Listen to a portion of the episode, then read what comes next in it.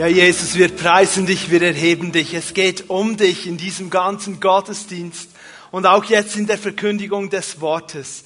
Du bist das Zentrum. Auch wenn wir viele praktische Aspekte betrachten werden, es geht um dich, dass du geehrt wirst durch unsere Leben hindurch. Danke, dass wir deine Gemeinde sind. Du liebst uns, du bist mitten unter uns und du hilfst uns auch, das Wort anzunehmen, aufzunehmen und dass es eine Auswirkung hat in unserem Leben. Wir preisen dich. Amen. Amen. Ihr dürft gerne Platz nehmen. Wie versprochen, heute nochmals der zweite Teil des Philemon-Briefs. Und ich hoffe, ihr habt alle die Bibel dabei. Wir werden durch den ganzen Briefen durchgehen, immer wieder. Ich werde euch die Verse sagen. Ihr könnt nachlesen, ob es sich denn wirklich so verhalte. Es ist gut, wenn ihr eure eigene Bibel dabei habt. Nun, das große Thema oder das, was wir uns heute damit beschäftigen, ist Versöhnung und Wiedergutmachung. Der Titel der Predigt ist Befreit zum Leben. Wir können nur in Freiheit und in Kraft vor Gott leben, wenn wir in versöhnten Beziehungen leben, wenn Dinge in unserem Leben in Ordnung gekommen sind. Nur dann sind wir wirklich befreit zum Leben. In der Predigt vor einem Monat haben wir in diesem Brief das Leben von Onesimus und die Rolle von Paulus in seinem Leben betrachtet. Ich habe euch gesagt, es ist eigentlich ein Kriminalfall, der hier behandelt wird, ein Verbrechen. Denn Onesimus war ein Sklave, ein Haussklave im Hause von Philemon, dem Empfänger des Briefes. Und Onesimus ist einfach abgehauen. Wir denken jetzt, ja, Sklave ist ja normal, dass der abhaut. Nein, aber damals war das anders. Es war so, dass eben das ein Verbrechen war. Und Philemon hatte alle Rechte gehabt, ihn aufzuspüren, diesen Sklaven zu packen, zu foltern, wieder zu verkaufen und vielleicht auch hinzurichten. Er hätte das gekonnt. Onesimus hat von Kolossee ist er nach Rom geflohen und hat dort Paulus kennengelernt. Er hat Paulus gefunden. Paulus war im Gefängnis dort in Rom und Paulus konnte Onesimus zum Glauben führen. Und aus einem Nichtsnutz wurde ein treuer Gefährte. So heute wollen wir uns beschäftigen mit Philemon und mit diesem Abschluss der Geschichte. Weil Paulus wusste, die Vergangenheit von Onesimus, das konnte man nicht einfach so stehen lassen. Jetzt ist er auch unterwegs mit Jesus. Und wenn das Königreich Gottes vorangehen soll, musste die Situation bereinigt werden. Philemon. Dort braucht es Wiedergutmachung und Versöhnung in dieser ganzen Situation. Und wer war Philemon? Er war der Empfänger des Briefes, ein recht wohlhabender Mann. Wir können davon ausgehen, dass die in Vers 2 erwähnte Schwester Appia die Ehefrau Philemons war. Und der erwähnte Mitstreiter und Mitkämpfer Archippus, dass das der Sohn von Philemon und Appia war. Philemon war Gastgeber der Gemeinde von Kolosse oder vielmehr einer Hauszelle dieser Gemeinde. Und Vers 4 bis 6 zeigt, dass Philemon ein Mitarbeiter oder Leiter der Gemeinde dort war und wahrscheinlich eben ein Hauszellenleiter. Und er hat nicht nur geistlich investiert in die Menschen in dieser Gemeinde, sondern ganz praktisch. Er hat ihnen geholfen, er hat seine Finanzen eingesetzt, um diese Gemeinde zu segnen. Und er war eben der Geschädigte, das Opfer. Wir müssen schon verstehen, der Verlust dieses Sklaven, der hatte, hatte arbeiten sollen. Der war jetzt einfach weg. Das ist eine finanzielle Einbuße. Er musste sich wahrscheinlich überlegen, ja, was mache ich jetzt? Wenn der innerhalb einer Woche nicht zurückkommt, muss ich zum Markt mir eine neue Arbeitskraft besorgen. Ich weiß, das ist einfach ein bisschen brutal, wenn ich das so sage. Aber ihm ist Schaden entstanden.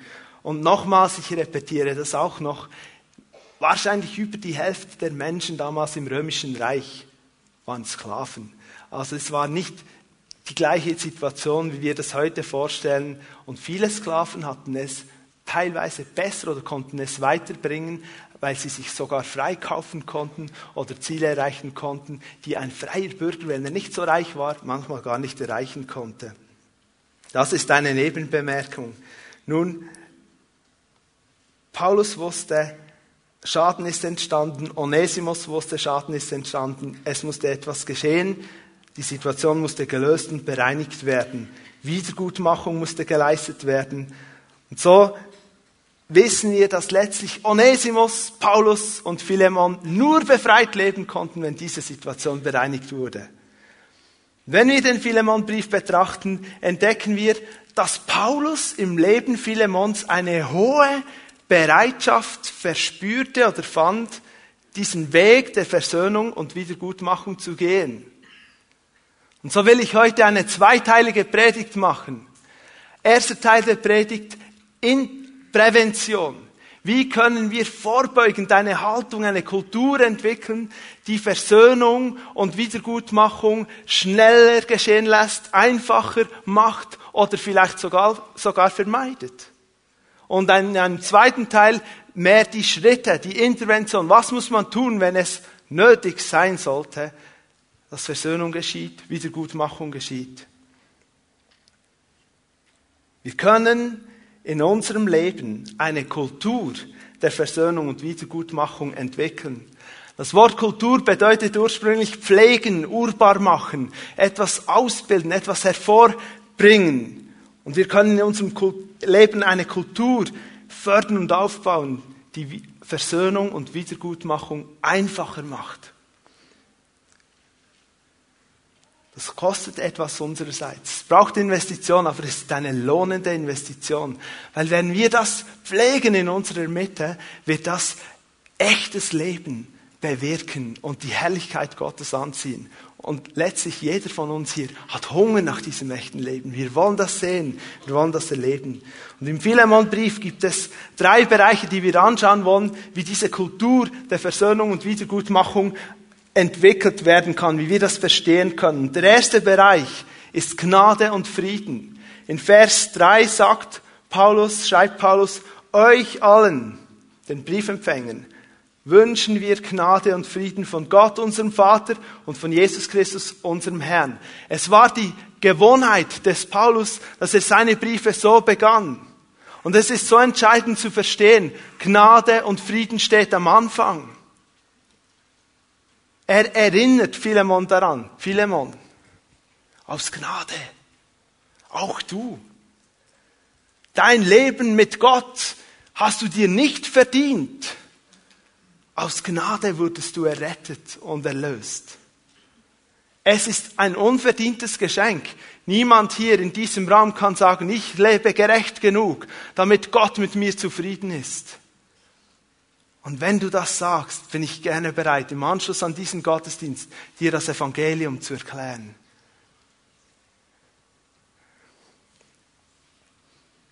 Paulus warnt sogar davor, dass wir aus der Gnade fallen können, wenn wir versuchen, aus eigener Kraft vor Gott gerecht dazustehen. Galaterbrief, Kapitel 5, Vers 4.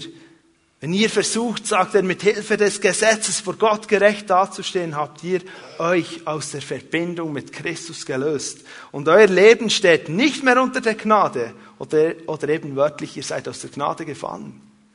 Wir haben es verspielt, wenn wir wieder in diese Haltung kommen, ich gebe mir jetzt Mühe aus meiner Kraft und meiner Disziplin.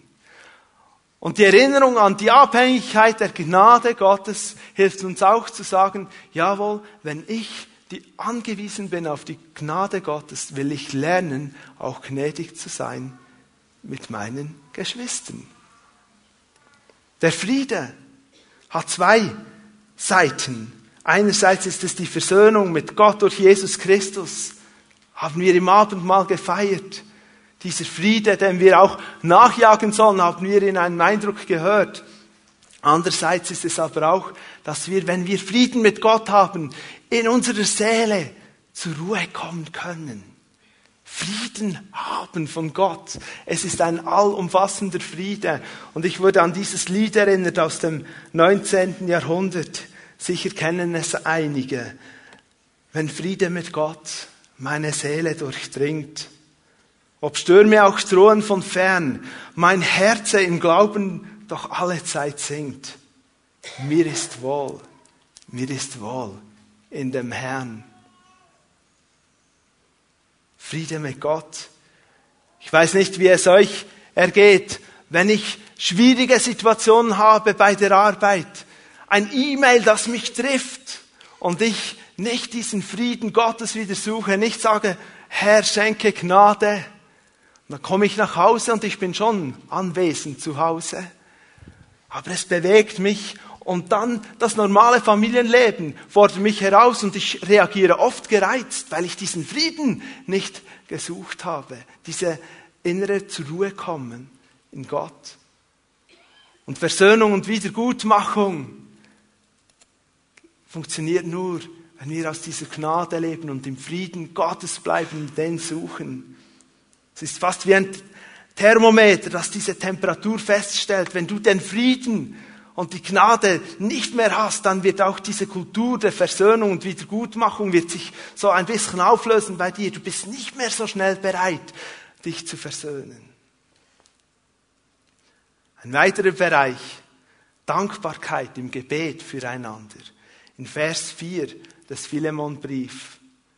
Paulus schreibt Philemon, jedes Mal, wenn ich in meinen Gebeten an dich denke, danke ich meinem Gott. Paulus betet regelmäßig für Philemon und ich bin überzeugt, er hat das nicht erst angefangen, als Onesimus bei ihm aufkreuzte, weil er dachte, oh Backe, jetzt muss ich wirklich beten.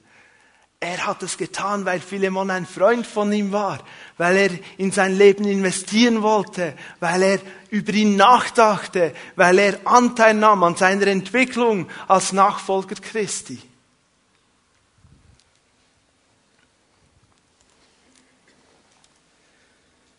Philemon war bei weitem nicht perfekt, aber Paulus kannte viele konkrete Gründe zum Danken.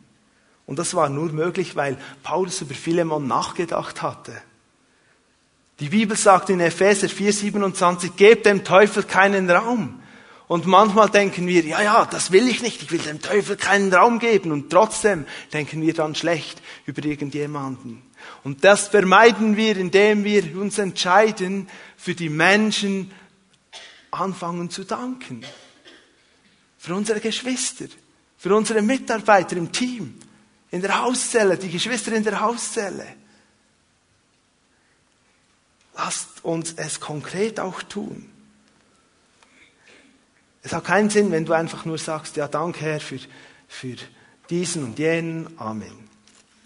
Paulus war so konkret. Der hat eine ganze Reihe Dinge aufgezählt, was er im Leben Philemons sah und wofür er dankbar war.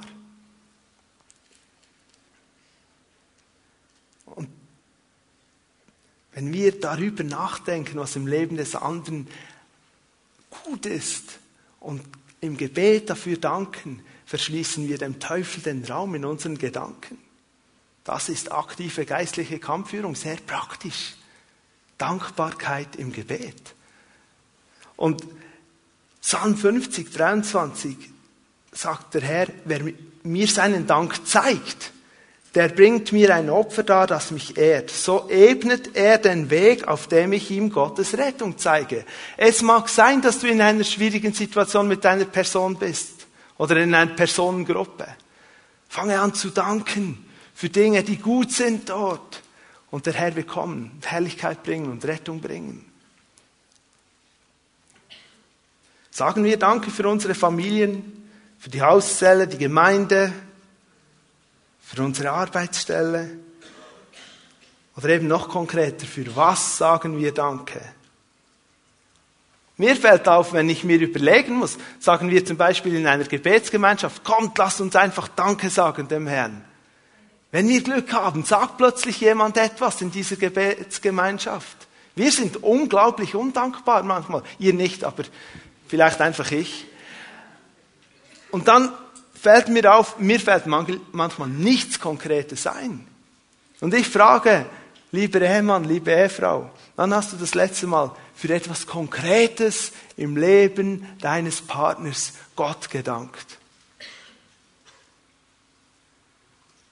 Das mag das feine Frühstück sein, das dir dein Mann oder deine Frau zubereitet hat. Sagen, Herr, danke für meine liebe Ehefrau, die mir so ein feines Frühstück zubereitet hat. Von Herzen. Wir müssen es lernen. Lieber Teenager, wann hast du das letzte Mal Jesus von ganzem Herzen Danke gesagt? Für etwas wirklich Konkretes im Leben deiner Eltern. Du sagst, das ist eine Überforderung. Dann frage den Herrn, hilf mir etwas zu sehen, für was ich danken kann. Halleluja. Merken wir uns, Dankbarkeit im Gebet fördert und kultiviert vorbeugend Versöhnung und Wiedergutmachung. Ein weiterer, dritter Bereich, den Philemon auszeichnete, war seine Bereitschaft, einen Lebensstil der Gemeinschaft zu leben. Wir fördern diese Kultur. Wir, wir bauen das auf, wenn wir echte Gemeinschaft leben. Und das ist in Vers 6 bis 7.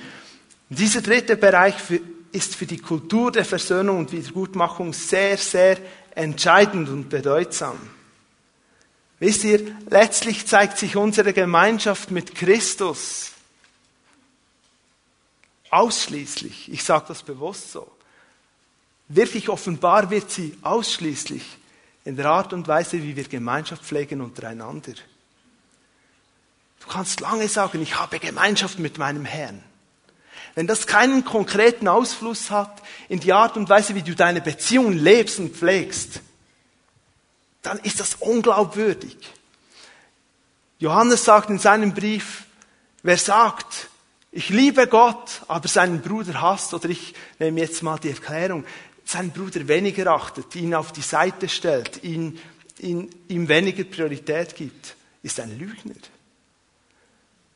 Echte Gemeinschaft, echte Beziehung, das zeigt sich auch unsere Beziehung zu Christus. Vers 6. Du praktizierst deinen Glauben, schreibt Paulus dem Philemon, indem du anderen tatkräftig hilfst. Und ich bete darum, dass du gerade dadurch zu einem immer tieferen Verständnis für all das Gute geführt wirst, das uns durch unsere Beziehung zu Christus geschenkt ist. Ich will diesen Vers mal auseinandernehmen in einen ersten und zweiten Teil. Die wörtliche Übersetzung hier ist nämlich, ich bete darum, dass die Gemeinschaft deines Glaubens wirksam wird. Das Wort Gemeinschaft hier ist, das, ist im Urtext Koinonia. Und Koinonia ist im Neuen Testament bedeutet es Teilhaberschaft. Es bedeutet Anteil geben und Anteil haben, eine Partnerschaft, das ist das biblische Wort für Gemeinschaft, das überall eigentlich durch das Neue Testament gebraucht wird, immer wieder. Und dann das Wort wirksam bedeutet wirksam. Es bedeutet vom Grundtext her aktiv, effizient, energetisch, tatkräftig, geeignet, um etwas zu bewirken, effektiv. Ihr merkt, da ist unglaublich viel Kraft in diesem Wörtchen. Und es ist dasselbe Wort, das gebraucht wird, wenn in Hebräer 4,12 steht, das Wort Gottes ist wirksamer und schärfer als jedes zweischneidige Schwert. Wirksam. Es hat eine Auswirkung.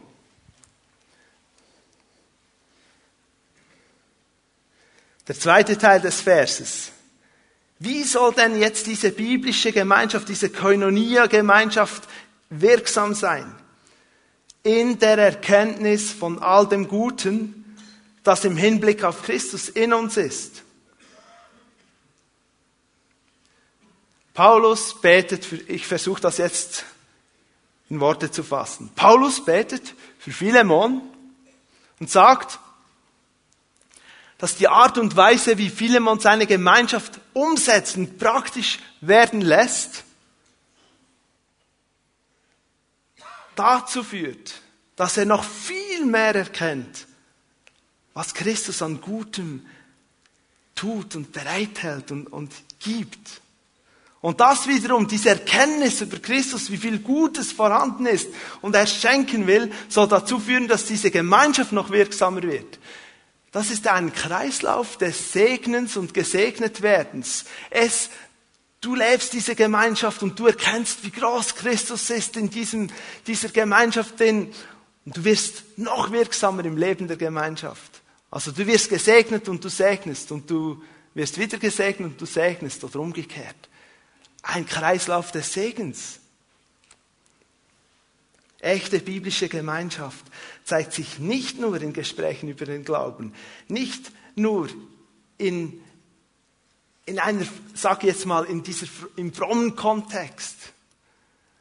Es zeigt sich ganz stark in den praktischen Taten, die wir tun, aufgrund unseres Glaubens und aufgrund des Wissens, dass wir alle eine Familie sind, die wir zu Christus gehören. Aufgrund des Wissens, dass wir Ekklesia sind, die Gemeinschaft der Herausgerufenen und Herzugerufenen, Brüder und Schwestern. Eine geistliche Familie. Und ganz praktisch wird es selbstverständlich in den Hauszellen, wo, wo wir uns wirklich kennen und wirklich nahe sind. Und diese praktisch gelebte Gemeinschaft hat eine sehr starke seelsorgerliche Auswirkung. Vers 7. Ja, schreibt Paulus, es hat mir viel Freude gemacht und hat mich sehr ermutigt, von deiner Liebe zu erfahren. Denn durch dich, lieber Bruder, durch dich, lieber Bruder, sind die Gläubigen innerlich gestärkt worden. Die Liebe von Philemon beruhte auf dieser gelebten, praktizierten Gemeinschaft und die Auswirkung davon war, dass die Menschen, die Gläubigen, die mit ihm zusammen waren, die wurden innerlich gestärkt. Gelebte Gemeinschaft, echte Gemeinschaft ist Seelsorge pur. Da passiert Auferbauung, Ermutigung.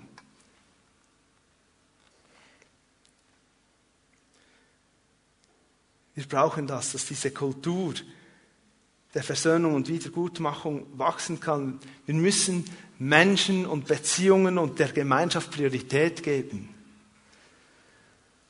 Und das ist ganz praktisch. Es gibt so vieles, dass wir Gutes tun können. Und wirklich, du, du denkst vielleicht, ich bin so überlastet. Ich habe ich arbeite so viel. Mein Terminkalender ist voll. Und jetzt predigt er noch mehr Gutes tun. Kann ja nicht sein. Und ich will dich entlasten. Vielleicht ist es ja nur, wenn du im Zug von Zürich abends um acht sitzt und froh bist, wenn du vielleicht dann um zehn zu Hause bist, dass du dir einen Moment Zeit nimmst und sagst, Herr, die Männer in meiner Hauszelle oder die, die Menschen in meiner Hauszelle, die Leute in meiner Basisgruppe, was willst du tun für sie? Was hast du, was hältst du bereit für sie? Und der Herr kann dir einen Bibelvers in Erinnerung rufen. Oder er kann dir eine Ermutigung aufs Herz legen und du nimmst dein Mobile Phone und du schreibst einen Text, eine SMS und ermutigst einen Bruder, eine Schwester. Oder du betest innerlich für dieses für diesen Bruder, diese Schwester. Gott braucht uns, wo wir sind, mit den zeitlichen Kapazitäten, die wir haben, aber er sucht unser Herz. Er will uns nehmen, wie wir sind, und er will uns einsetzen, damit sein Königreich wächst. Als ein Leiterehepaar des Jungschi-Leiterteams ein Haus erwerben konnte, war der Garten dieses Hauses total überwuchert mit einfach, ja, furchtbar eigentlich, konnte man nicht brauchen, diesen Garten. Und da gab es einen Einsatz für alle die, die konnten vom Jungschi-Leiterteam, lasst uns hingehen, einen Samstag lang roden, den Garten roden. Am Abend wusste man, was man getan hatte, vor allem wenn man einen Bürojob hat. Aber der Garten sah gut aus und es war diese echte Gemeinschaft, die spürbar war. Jemand braucht Hilfe und die Familie kommt und sie hilft.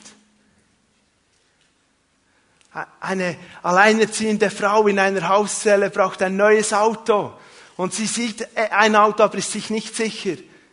Sie ruft in der Hauszelle an sagt, kann mir jemand helfen? Und jemand kommt, unterstützt sie beim Kauf dieses Autos. Ein Mann, der mehr versteht vielleicht vom Auto als diese Frau. Ist nicht immer so, ich weiß. Ist jetzt ein Klischee, aber ist, manchmal ist es so.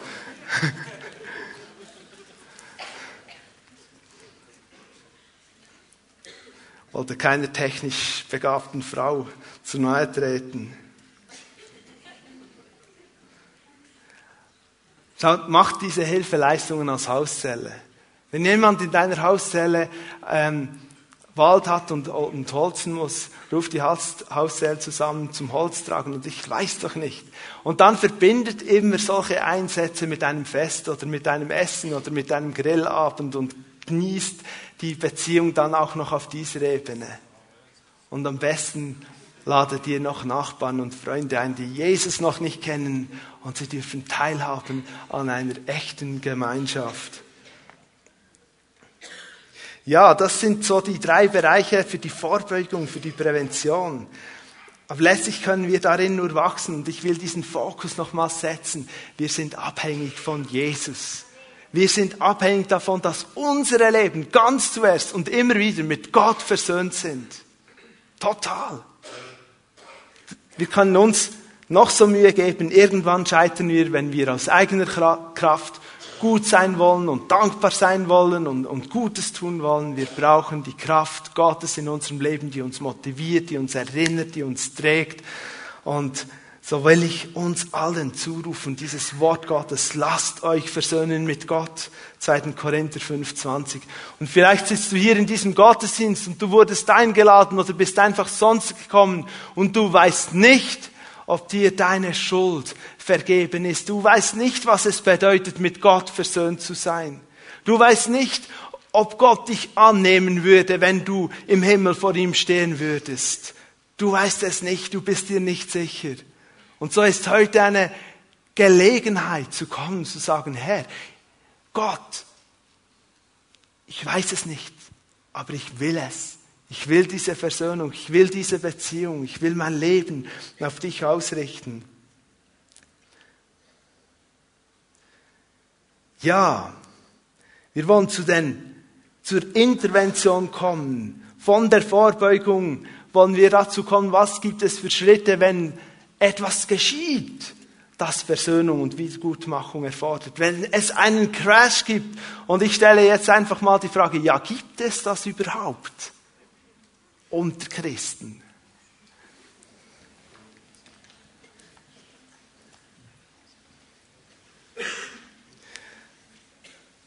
Bevor wir uns die einzelnen Schritte der Versöhnung ansehen, lasst uns nochmals den Vers 8 lesen. Paulus sagt, aus diesem Grund möchte ich dich nun um etwas bitten. Ich könnte dir zwar auch befehlen, das zu tun, was ich für angemessen halte. Unter Berufung auf Christus hatte ich die volle Freiheit dazu. Dieser Vers beginnt mit aus diesem Grund. Und wenn Paulus sagt, aus diesem Grund, muss dieser Grund irgendwo in diesem Brief stehen, nämlich in den Versen vorher. Und die Verse vorher schreiben eben darüber, was im Leben Philemons vorhanden war. Paulus kann Philemon bitten, weil Philemon in seinem Leben eine hohe Bereitschaft, eine Kultur der Versöhnung und Wiedergutmachung entwickelt hatte. Paulus hatte alles Recht dazu gehabt. Er hätte sagen können, Philemon, es geht ums Königreich Gottes und ich bin ein Apostel Jesu Christi und ich sage dir jetzt, bring diese Sache in Ordnung. Ich weiß, dir wurde Schaden zugefügt, aber Onesimus bringt das, das kommt gut und jetzt vergib ihn und jetzt schwamm drüber, jetzt fertig. Aber er musste das gar nicht tun. Verstehen wir, das war eine, wirklich eine heikle Angelegenheit, eine schwierige Sache. Onesimus, der Rebell, der, der Verbrecher der Gemeinde, ist Christ geworden, aber zwischen Onesimus und Philemon, da war noch nichts in Ordnung. Und das wieder ins Lot zu bringen, dass die dann gemeinsam als, als Brüder vorwärts gehen und das Königreich Gottes vorantreiben, das, das brauchte die Weisheit und Kraft und, und Gnade und, und alles von Gott. Und Paulus sagt, ich bitte dich, aus diesem Grund, weil eben Philemon diese Haltung entwickelt hatte. Ich möchte mir Philemon zum Vorbild nehmen. Ein Mann des Segens, ein Mann, der in seinem Umfeld so viel Segen gebracht hat. Ein Mann, der in sein Leben hineinreden ließ. Paulus konnte sich darauf verlassen, dass in seinem Herz etwas kultiviert war, etwas entstanden ist, dass er ihn bitten konnte. Und es war dadurch möglich, mit so viel Freude, mit Begeisterung, mit Liebe, mit Wärme, diese heikle, schwierige Angelegenheit zu lösen. Seid ihr auch motiviert, dem Beispiel Philemons zu folgen? Fünf Schritte zur Versöhnung und Wiedergutmachung, die wir im Philemonbrief sehen. Fünf. Es gibt sicher mehr. Wir begnügen uns mit fünf. Ganz praktisch. Erster Schritt. Nimm die Hilfe von geistlich Älteren an. Vers 8 und 9. Paulus sagt, ich hätte das Recht als Apostel, ich mache nicht Gebrauch davon in Vers 8. In Vers 9 sagt er, ich bin der Ältere von uns beiden. Und dabei sagt er nicht, ach Philemon, du weißt, ich bin schon ein wenig alt. Mein Herz, es macht nicht mehr mit, wenn, wenn du mich belastest. Mach, mach's mir einfach. Paulus sagt, ich bin der Ältere. Und ich sage dir jetzt meine Erfahrung und meine Autorität. Ich weiß, was der Teufel anrichten kann, wenn wir hier jetzt nicht gut vorgehen. Vertrau mir, ich helfe dir. Ich will, dass du zu deinem Recht kommst, aber nimm es an von mir, ich bin der Ältere.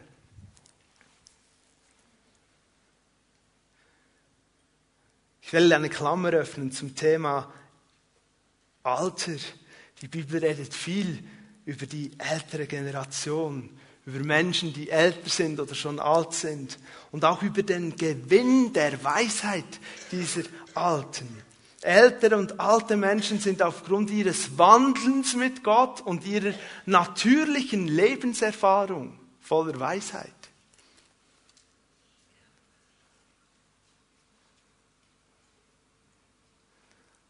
Nun sagt aber Psalm 119, Vers 99 und 100, ich bin verständiger als alle meine Lehrer, weil ich immer wieder nachsinne über das, was du bezeugst.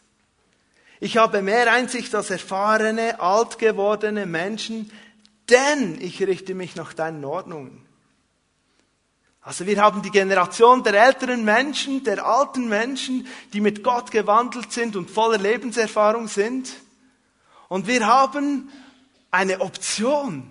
Es ist möglich, junge Männer und Frauen, wenn ihr Männer und Frauen des Wortes Gottes seid, dass ihr ebenso voller Weisheit seid und werdet. Sie haben den Pluspunkt nicht, die junge Generation, wir haben den Pluspunkt nicht, ich zähle mich zu der jungen Generation, ha. Der Lebenserfahrung ist ja völlig klar. Aber wenn wir im Wort sind, können wir manchmal Situationen auch sehen.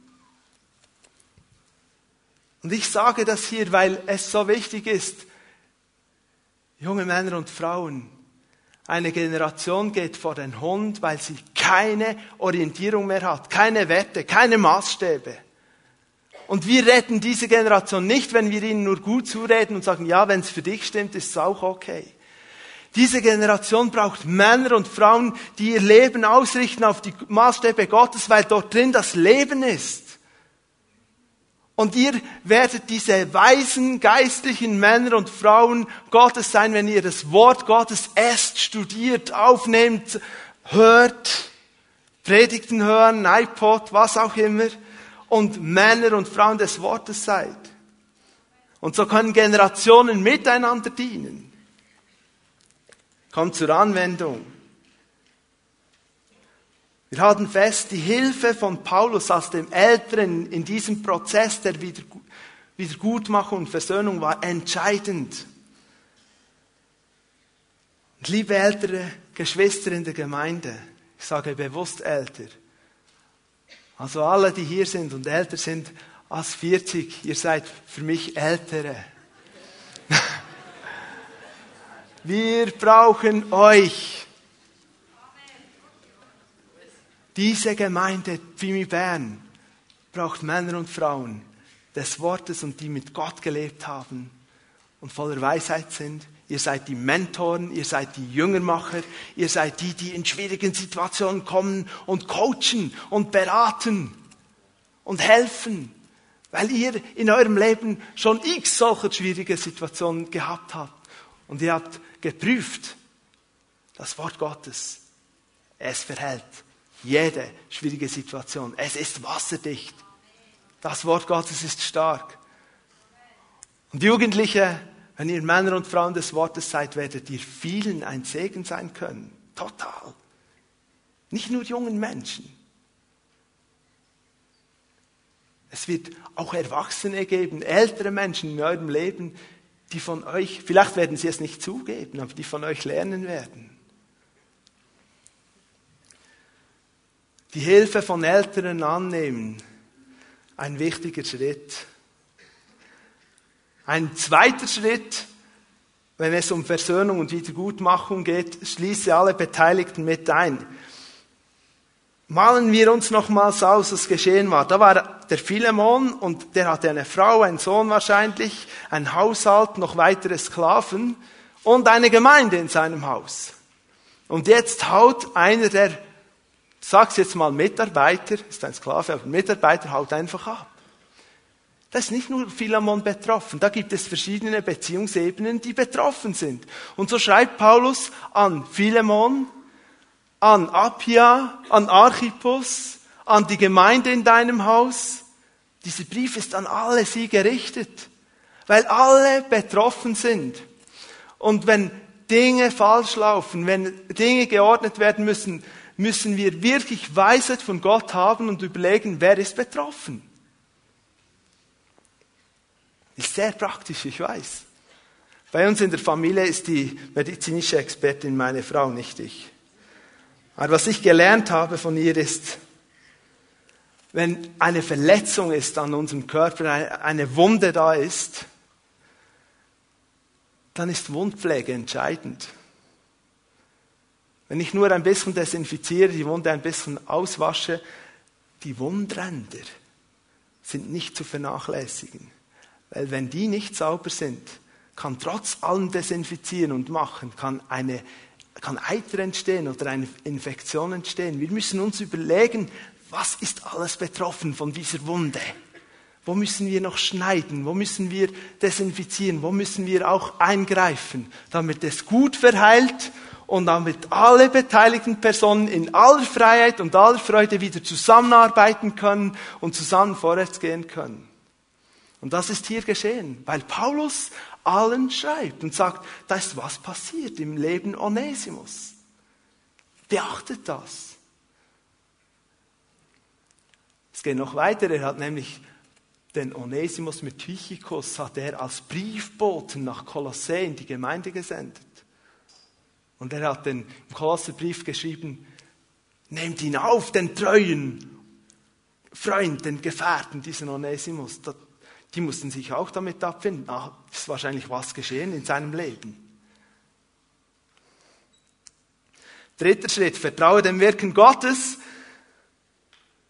Paulus hat in den Versen 8 bis 16 Beweise aufgeführt, etwas ist geschehen im Leben von Onesimus. Und diese Beweise zeigen, Gott ist am Wirken. Und wenn wir wirklich wollen, dass Versöhnung und Wiedergutmachung geschieht, müssen wir vertrauen darauf, wenn Gott am Wirken im Leben eines Menschen ist, dann müssen wir ihn aufnehmen, ihn in die Beziehung reinnehmen.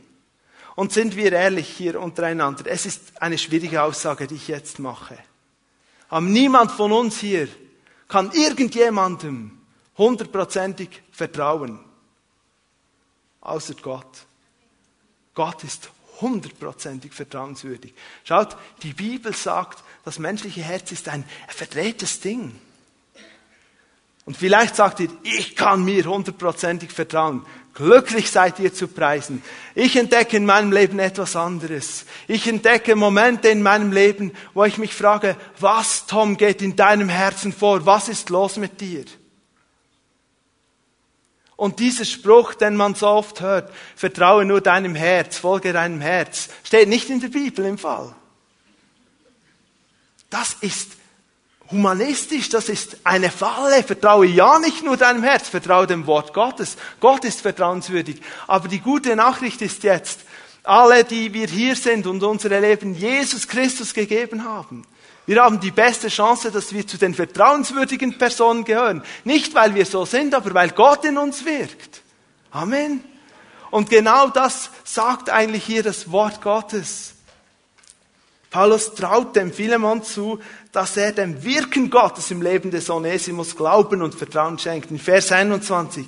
Ich habe dir das alles im Vertrauen auf deine Einwilligung geschrieben und ich bin sicher, du wirst sogar noch mehr tun als das, worum ich dich bitte.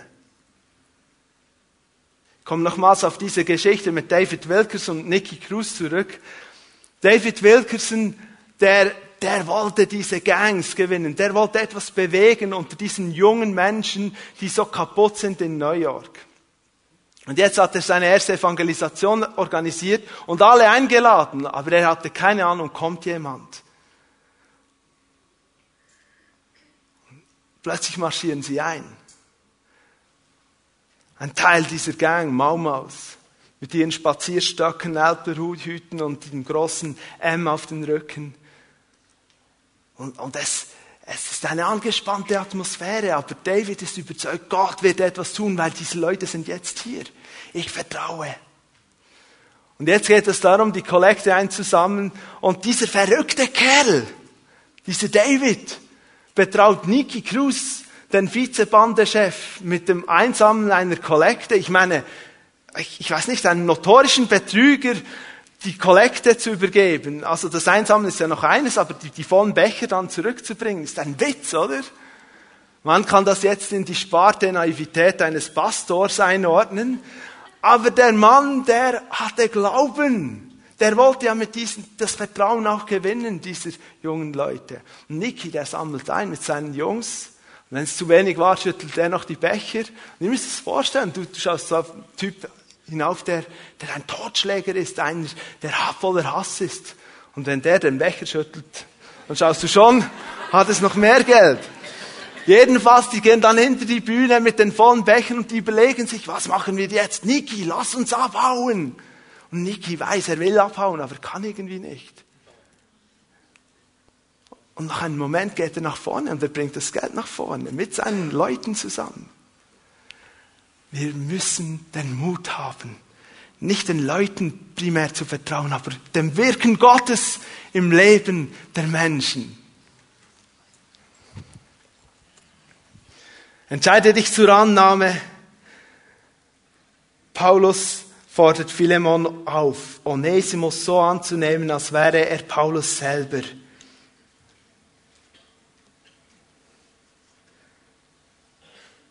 Es gibt ein Prinzip, das Jesus gesagt hat in Matthäus 10, Vers 40. Wer euch aufnimmt, nimmt mich auf. Und wer mich aufnimmt, nimmt den auf, der mich gesandt hat. Und Paulus hat Onesimus auch in die Gemeinde von Kolosse gesandt. Er erwartet, dass sie ihn sehen als einen Gesandten von Paulus. Und er gibt so Philemon gar keinen Raum für seine persönlichen Gefühle, für Sympathie und Antipathie, für den verletzten Stolz, all das. Er gibt ihm nur zwei Anhaltspunkte. Er sagt ihm, Philemon, du bist mein Gefährte, du bist der Teilhaber in der wichtigsten Arbeit, die es gibt, im Reich Gottes Arbeit. Und ich sage dir jetzt eines, Nimm Onesimus an, um des Reich Gottes willen. Tu es einfach. Und der zweite Punkt, er sagt ihm, nimm ihn an, als wäre ich es selber, der käme. Nimm ihn so an. Schaut, die meisten Leute hier, die jetzt hier sitzen, die haben kein persönliches Empfehlungsschreiben von Paulus. Hallo, hier steht, Paulus hat gesagt, nimm mich an. Wir haben nicht solche Schreiben. Onesimus hätte das vielleicht vorweisen können.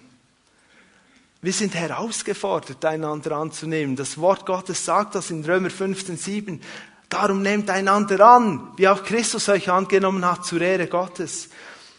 Wir leben in einer Zeit, wo der persönlichen Befindlichkeit enorm viel Raum gegeben wird und der Sache Gottes manchmal sehr wenig. Sehr stark auf der individuellen Ebene. Stimmt es für mich? Ich fühle mich jetzt gerade nicht danach. Aber wenn Gott sagt, nehmt einander an, dann sollen wir das tun. Die gute Nachricht nur ist, wir können, müssen das nicht und können das nicht aus eigener Kraft tun. Wir können täglich, stündlich, jederzeit Jesus bitten, Jesus hilf mir ich habe so Mühe, diesen Mann oder diese Frau anzunehmen. Gib mir gute Gedanken über sie. Und du wirst erleben, Gott schenkt dir gute Gedanken. Und du wirst lernen anzunehmen. Und du kannst dich entscheiden zur Annahme. Das ist ähnlich wie Vergebung. Erster Schritt ist Entscheidung, nicht Gefühl. Weil unsere Gefühle sagen so oft, nein, ich kann nicht, unmöglich. Und dann heißt du entscheidest dich jetzt, weil es größere Ziele gibt. Es gibt das Königreich Gottes. Es gibt das Leben zu seiner Ehre. Und auch wenn deine Gefühle sagen, es stimmt nicht, bete um Gnade, dass Gott dir hilft. Und der letzte Schritt, der fünfte Schritt, ist, tue die notwendigen praktischen Schritte. Vers 18 und 19 schreibt Paulus, und sollte er, Onesimus, dir irgendein Unrecht zugefügt haben oder dir etwas schulden, stell es mir in Rechnung. Ich, Paulus, werde die Schuld begleichen. Ich schreibe es dir mit eigener Hand. Eigentlich schuldest auch du mir etwas, nämlich dich selbst, aber davon will ich jetzt nicht sprechen, steht noch in Klammern. Schaut, die gewählte Formulierung entspricht der damaligen Praxis, in einem Brief eine Schuld einzugestehen oder anzuerkennen. Zum einen war es die Formulierung, ich werde die Schuld begleichen. Und zum anderen war es der Aspekt, dass er das handschriftlich, er hat es von Hand geschrieben und gesagt, ich werde es tun. Paulus stand in die Bresche. Er wusste, Onesimus kann ich jetzt nicht zurückschicken und sagen, ich habe es aufgeschrieben, Philemon sollte ich annehmen. Onesimus hat einen Schaden verursacht, der wieder gut gemacht werden musste. Es konnte nicht anders sein. Stellt euch vor, Onesimus geht und sagt, ja Philemon, ich war mal dein Sklave. Ja, ja, ich habe dir noch ein bisschen Geld genommen. Es war gut, die Reise. Ich bin angekommen in Rom. Aber jetzt sind wir ja Brüder. Alles in Butter wieder. Kann so Versöhnung und Wiedergutmachung funktionieren. Das ist nicht möglich. Also bei Gott schon, aber da stoßen wir an Grenzen unserer, unseres Empfindens für Gerechtigkeit. Der Gerechtigkeit muss Genüge getan werden. Und so sagt Paulus, ich komme auf für jeden Schaden. Er lässt selbstverständlich Philemon den Punkt offen, dass er sagen kann, Philemon sagen könnte, Paulus, es ist Schaden entstanden, aber ich entscheide mich nicht auf diesem Schaden zu beharren. Aber Paulus muss mit Onesimus zusammen dafür sorgen, dass der Schaden beglichen werden kann. Wenn Philemon ihn erlassen möchte, dann ist das auch gut. Echte Versöhnung und Wiedergutmachung umfasst immer innere und äußere Schritte. Wir können nicht einfach sagen, es tut mir leid und wir lassen Schwamm drüber.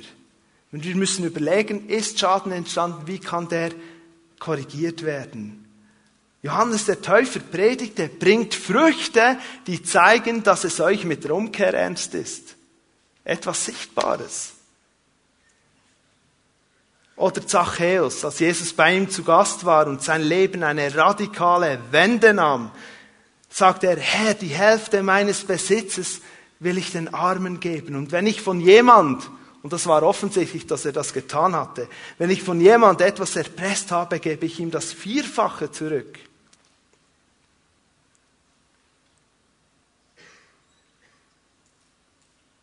Gerade dort können wir auch als Hauszellen, als in dieser Gemeinschaft können wir einander helfen. Wenn wir diese Schritte zur Versöhnung und Wiedergutmachung tun, die wir aus dem Philemon-Brief lernen können, dann wird viel Gnade und viel Kraft in unserer Mitte freigesetzt. Lasst uns doch als Nachfolger Christi hier in der Pfimi Bern eine Kultur der Versöhnung und Wiedergutmachung fördern und aufbauen und das führt zu einem befreiten Leben. Schau, vielleicht bist du in einer Not und du bist in einer schwierigen Situation und Dinge sind nicht geklärt. Frage deinen Hausherrnleiter oder die Leiterin, kannst du mir Rat geben? Wie soll ich vorgehen? Vielleicht musst du sogar auf ein Amt gehen, weil Dinge geregelt werden müssen.